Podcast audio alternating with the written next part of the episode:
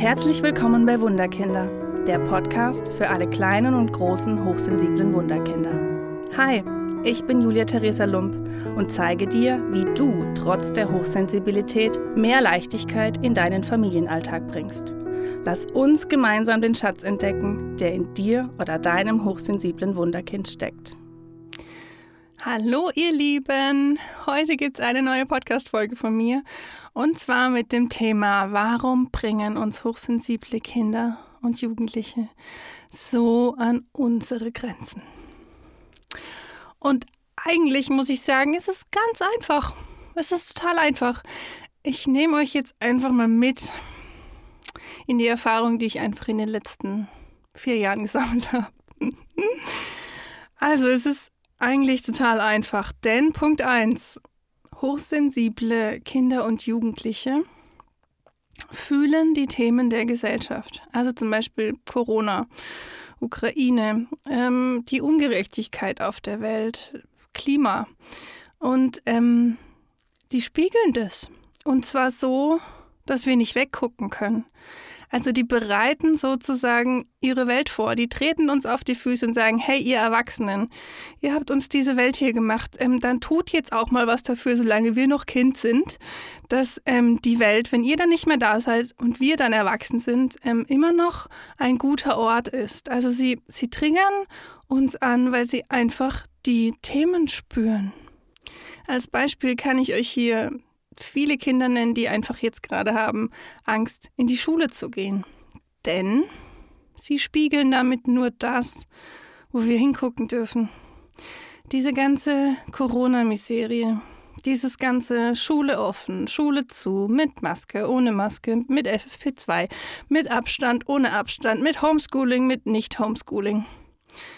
Alle Arbeitenden waren zu Hause, hatten Homeoffice-Pflicht und die Schüler mussten raus. Die mussten in die Schule, die mussten raus mit Maske, sich der Angst stellen. Die Angst war ja, war ja da, direkt vor unseren Augen. Und wir haben die Kinder rausgeschickt in die Schule, weil das System einfach gesagt hat, ja, Schule ist wichtig. Natürlich ist Schule wichtig.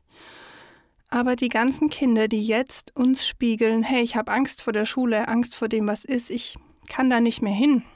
Wo wären wir ohne diese Kinder? Diese Kinder ebnen den Weg für die Kinder, die danach kommen. Also sie stehen jetzt auf mit ihren Ängsten, mit ihren Bedürfnissen und sagen, hey, so wie das jetzt die letzten gefühlten 500 Jahre waren, geht das nicht mehr. Wir müssen hingucken, wir müssen neue Strukturen schaffen, wir müssen ein neues Schulsystem erfinden. Und das tun die so lange, uns triggern, aufstehen, Ängste entwickeln, bis wir entdecken, hey, es hat eigentlich nichts mit diesen Kindern zu tun, sondern es sind die Themen im Außen, die sie aufnehmen und die sie uns immer wieder spiegeln. Und genauso ist es auch im Kleinen. Hochsensible Kinder sind wie so kleine Seismographen. Sie spüren genau, wo haben die Eltern alte Verletzungen, alte Traumata, Themen, Trigger. Wo sind die Eltern sich unsicher? Wo haben die Eltern vielleicht einen blinden Fleck? Und die Hochsensiblen tun da eigentlich was Wundervolles. Denn sie wollen, dass Mama und Papa ganz werden. Also sie wollen, dass sie gesund sind, dass sie, dass sie echt sind. Und sie triggern diese Dinge hervor weil sie möchten, dass Mama und Papa sich mit den Themen auseinandersetzen. Natürlich ist es nicht einfach. Natürlich ist es total bekloppt, dass das Kind immer wieder genau dieses Thema hervorruft. Aber es möchte dir damit die Einladung aussprechen, hey Mama, hey Papa, kümmere dich um dieses Thema. Und ich habe es so oft erlebt, wenn Mama und Papa sich um dieses Thema kümmern, dann entspannt sich auch das hochsensible Kind. Wenn wir jetzt zum Beispiel beim Beispiel Schule bleiben, ist es ja dann die Kinder, die Schulangst haben, sind ja dann oft die Eltern angetriggert, warum geht mein Kind jetzt nicht in die Schule? Äh, ich musste doch früher auch in die Schule. Und wenn ich nicht in die Schule gegangen bin, dann kriege ich Konsequenzen. Und uh. also die Eltern hängen im alten System fest und die Kinder erarbeiten sich ihr neues System. Und da entstehen natürlich bei den Eltern Ängsten. Oh mein Gott, wenn mein Kind nicht mehr in die Schule geht, was wird aus meinem Kind? Was hat es für einen Beruf? Was hat es für, ein, für eine Zukunft? Es muss in die Schule gehen, um irgendwie gut in die Welt zu passen. Und die hochsensiblen Kinder sagen, hey, es ist viel wichtiger, dass du mit dir gut umgehst, dass du für dich einstehst, dass du deine Bedürfnisse erfüllst, wie ein Schulsystem, was 1938, Erbsen 30, wie auch immer ins Leben gerufen wurde. Sie, ja, stehen an unserer Seite und dipsen uns an und sagen, hey Mama, du hast jetzt genauso Angst wie ich und lass uns gemeinsam gucken, wie kommen wir aus dieser Angst. Und sie triggern uns damit so, so lange, bis wir mit unseren eigenen Themen Frieden schließen. Bis wir unsere eigenen Themen, ob das jetzt die Schulangst ist, oh mein Gott, was wird aus meinem Kind, oder innere Anteile, die wütend sind, oder eine Trauer, die nie angeguckt werden durfte, oder ein, ja, ein, ein, ein missglücktes Kindheitstrauma. Wie waren meine Eltern? Wie haben meine Mama hat mich ausgeschlossen, meine Mama hat mich ignoriert, mein Papa war nur du als Beispiel, keine Ahnung. Und dann kommt natürlich ein Kind auf die Welt und familiengeschichtlich läuft es dann genauso weiter. Und das hochsensible Kind sagt, stopp, nein, ich mache hier nicht mehr so weiter. Es ist nicht meine Baustelle, es ist deine Baustelle. Und jetzt schau bitte gefälligst hin. Schau hin, was dich ja triggert, was dich betroffen macht, wo die Ängste hochkommen. Und sie tun das so, so lange, bis wir hinschauen. Und für die Lehrer habe ich auch noch diesen, diesen Tipp. Die Hochsensiblen spüren, ob ihr authentisch seid, ob ihr echt seid, ob ihr, ja, das liebt, was ihr tut. Also sie, sie, sie schnüffeln nach der Wahrheit. Ist die Lehrerin auch das, was sie, was sie vorgibt zu sein? Und auch da triggern hochsensible Kinder, denn auch da wollen die Hochsensiblen, dass die Lehrer in ihre Echtheit kommen. Sie wollen, dass die Lehrer durch Wutanfälle, durch Ausflippen, durch keine Konzentration immer wieder dahin gucken, was macht es denn mit mir? Was macht es mit mir als Lehrer, wenn ich Kinder habe, die wütend sind, die sich nicht konzentrieren können? Oh mein Gott, aber meine, meine Kollegin, die hat eine Klasse, die ist total ruhig. Warum kriege ich als Lehrerin das nicht hin, dass meine Schüler ruhig sind und angepasst und wie auch immer? Und schon haben wir wieder ein eigenes Thema. Und die Schüler, die Hochsensiblen, die triggern das. Und die tun es auch so lange, bis der Lehrer an den, seinen Schmerzpunkt kommt und der Lehrer sagt, okay, ich gucke jetzt mal hin. Und wenn wir in unsere eigene Biografie gucken, wie viele Lehrer haben das Thema bei sich selbst gesucht? Ich kann euch sehr wenige Lehrer sagen, die die Themen bei sich selbst gesucht haben. Sie haben sie, wenn dann, bei den Schülern gesucht. Der kann sich nicht konzentrieren, der benimmt sich nicht, der ist laut, der sagt Schimpfwörter. Aber dahin zu gehen, zu gucken, was hat es eigentlich mit dir als Lehrer zu tun, das möchte ich dir ans Herz legen. Und wir gehen jetzt in eine Situation, wo die Kinder zu Hause eine Ungerechtigkeit empfinden, zum Beispiel bei Streit von Mama und Papa. Sie versuchen immer, ja, ausgleichend zu wirken. Sie versuchen immer gerecht alles aufzuteilen. Sie versuchen, dass, ja, dass jeder genug bekommt dass sie selbst genug bekommen, dass die Eltern genug bekommen und halten wir uns unsere eigene Nase. Wie oft schauen wir, was wir eigentlich brauchen? Wir schauen, was brauchen die anderen, was können wir, dass die Harmonie einfach gewahrt ist, tun, dass es den anderen gut geht. Aber was, was tun wir, damit es uns gut geht? Und zwar ohne Bedingung. Einfach nur zu gucken, nicht erst, wenn wir Kopfweh, Bauchschmerzen oder Migräne haben, sondern davor schon zu gucken, was brauche ich für mich?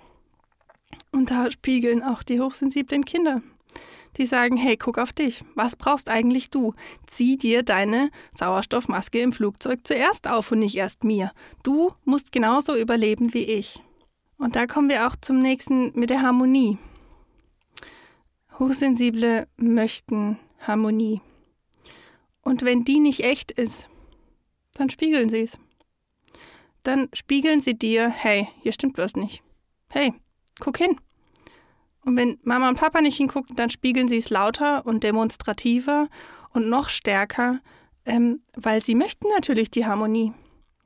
Aber wenn sie nicht da ist und sie nur so tun, als wäre sie da, da flippt das hochsensible Kind aus. Das kann es nicht. Es, es, es sucht sozusagen nach der Wahrheit, nach der Klarheit und nach der Echtheit. Und sie fordern uns auch auf, nach innen zu schauen. Also die Hochsensiblen bringen uns so an, an die Grenze, weil sie wollen, dass wir nach innen schauen. Sie möchten, dass wir Erwachsene auch offen mit den Gefühlen umgehen, dass wir als Vorbild vorangehen, dass wir offen sind, dass wir die Gefühle ausleben, dass wir auch mal wütend sein dürfen, dass wir traurig sein dürfen, dass wir die Gefühle leben. Und ja, die Kinder bringen uns oft an unsere Gefühle, weil sie sagen, hey, hallo Mama, ich spüre, dass du traurig bist, aber du weinst nicht. Und warum weinst du nicht? Hallo Mama, du müsstest jetzt deine Gefühle rauslassen, weil es geht nicht. Du kannst sie nicht nur runterschlucken. Also sie fordern uns auf durch dieses, sie bringen uns an die Grenzen. Sie fordern uns auf, nach innen zu schauen und unsere Themen anzugucken. Und ich habe so oft erlebt, dass hochsensible Kinder, die laut, auffällig, aggressiv werden, dass in der Familie Dinge brodeln. Zum Beispiel Trennungs- und Scheidungskonflikte. Zum Beispiel der eine Elternteil spielt den anderen Elternteil aus. Oder es gab einfach davor eine Situation, wo alle ohnmächtig waren. Ob das jetzt ähm, ein Unfall war oder ob das jetzt ein familiäres, dass irgendwie jemand krank geworden ist und man musste sich drum kümmern, wie auch immer. Und es wurde nicht aufgearbeitet. Und man geht so drüber raus und man geht so weiter, ja, es ist jetzt vorbei und dann pff, wird es schon. Nein. Das hochsensible Kind möchte, dass ihr euch mit diesen Traumata auseinandersetzt. Es möchte, dass ihr hinschaut. Und oft ist wirklich, das Kind spiegelt das, was eigentlich unter eurer Decke liegt. Und ich muss es euch jetzt sagen, wie es ist. Das auffällige Verhalten von hochsensiblen Kindern liegt, ich sage jetzt mal nie, das Wort nie ist endlich. Von daher, das, das bewegt was.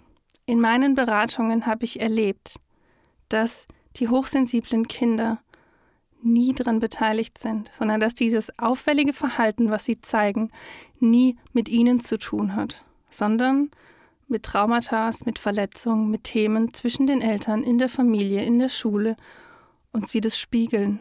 Sie gehen in die Verantwortung für dieses Thema und decken es auf. Und wir denken dann, wir müssten den Kindern irgendwie äh, die Kinder verändern, die Kinder. Nein. Deswegen arbeite ich mit der ganzen Familie, wenn ich mit Familien arbeite. Es geht nicht darum, dem Kind ein Pflaster aufzudrücken. Ich muss mit allen dran arbeiten, um zu schauen, wo liegt das Thema begraben? Was spiegelt dieses Kind? Was möchte dieses Kind eigentlich sagen? Und das dann auch auszusprechen und mit der Familie drauf zu gucken, was macht es dann mit uns? Wie kriegen wir das verarbeitet, was passiert ist? Wie kriegen wir das verarbeitet, was da ans Licht kommt? Das kann schon erschüttern. Aber nur dann kann es gut werden, wenn ihr hinschaut und wenn ihr eurem hochsensiblen Kind dahingehend vertraut, dass es euch die Themen spiegelt, die in euch liegen. Denn zu 99 Prozent meiner Beratung liegen die die Themen des hochsensiblen Kindes in Thema Familie, Ehe, Erziehung, Schule, Kindergarten. Ja, und da ist das Kind oft nur der Spiegel. Das ist natürlich harter Tobak. Wenn man sich drüber nachdenkt, ähm, ja, man könnte ja eine Diagnostik und wie auch immer mit dem Kind machen und man drückt dann einen Knopf und das Kind ist wieder, ist wieder gut. Natürlich ist es mega anstrengend. Und ich möchte euch da auf die Schulter klopfen und sagen, es kann alles gut werden. Ich habe so viele Familien erlebt. Das ist, man denkt, oh Gott im Himmel, das, das wird fürchterlich, das aufzudecken. Und es wird fürchterlich, die Wahrheit zu erkennen. Und ich kann euch den Mut machen, wenn man diesen Kindern zuhört und diesen Kindern den Raum gibt und darüber spricht, was war und was ist und was, was das Kind so triggert, was, warum das so, so laut, so aggressiv, so wie auch immer wird. Dann kommt ein Thema raus, mit dem man wahrscheinlich nicht gerechnet hat oder vielleicht auch doch. Und wenn man das anguckt und Konsequenzen draus zieht und Dinge verändert, dann kann sich das ganze Familiensystem ändern. Und deswegen möchte ich euch sagen, es kann alles gut werden. Es kann alles wundervoll werden. Euer Kind ist eigentlich nur ein Punkt zu sagen, hey, wir müssen hier was verändern. Und wenn du den Mut hast und das Selbstvertrauen, da voranzugehen und dir auch Hilfe zu holen, weil oft schafft man es einfach nicht allein. dann kann sich ein hochsensibles Kind entspannen und ja, es wird immer noch dir zeigen, was, wo, wie, aber es kann sich entspannen und es kann, wenn die Themen auf dem Tisch sind, ja, die Grenzen nicht jeden Tag ausloten, sondern nur dann, wenn es spürt, hey, es, es kippt wieder was.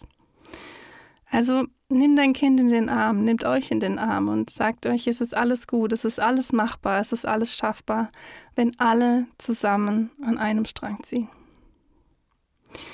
Und ich danke euch für dieses wundervolle Thema, was mich irgendwie auch noch mal tiefer reingezogen hat in das, was hochsensible Kinder einfach für Wunderkinder sind. Da wird immer klarer, warum ich meine Praxis so genannt habe. Und ich danke euch, dass es euch gibt, dass ihr jeden Tag diese ganzen Dinge meistert. Und ich bin stolz auf euch. Danke, dass ihr dabei wart. Macht es gut. Hat dir der Podcast gefallen? Oder hast du Themenwünsche und Fragen zu deinem hochsensiblen Wunderkind? Dann schreibe mir gerne auf meine Homepage wunderkind-karlsruhe.de oder hinterlasse mir eine Nachricht auf Facebook und Instagram unter Wunderkind Karlsruhe. Ich freue mich sehr, dass du hier bist. Alles Liebe, deine Julia Theresa.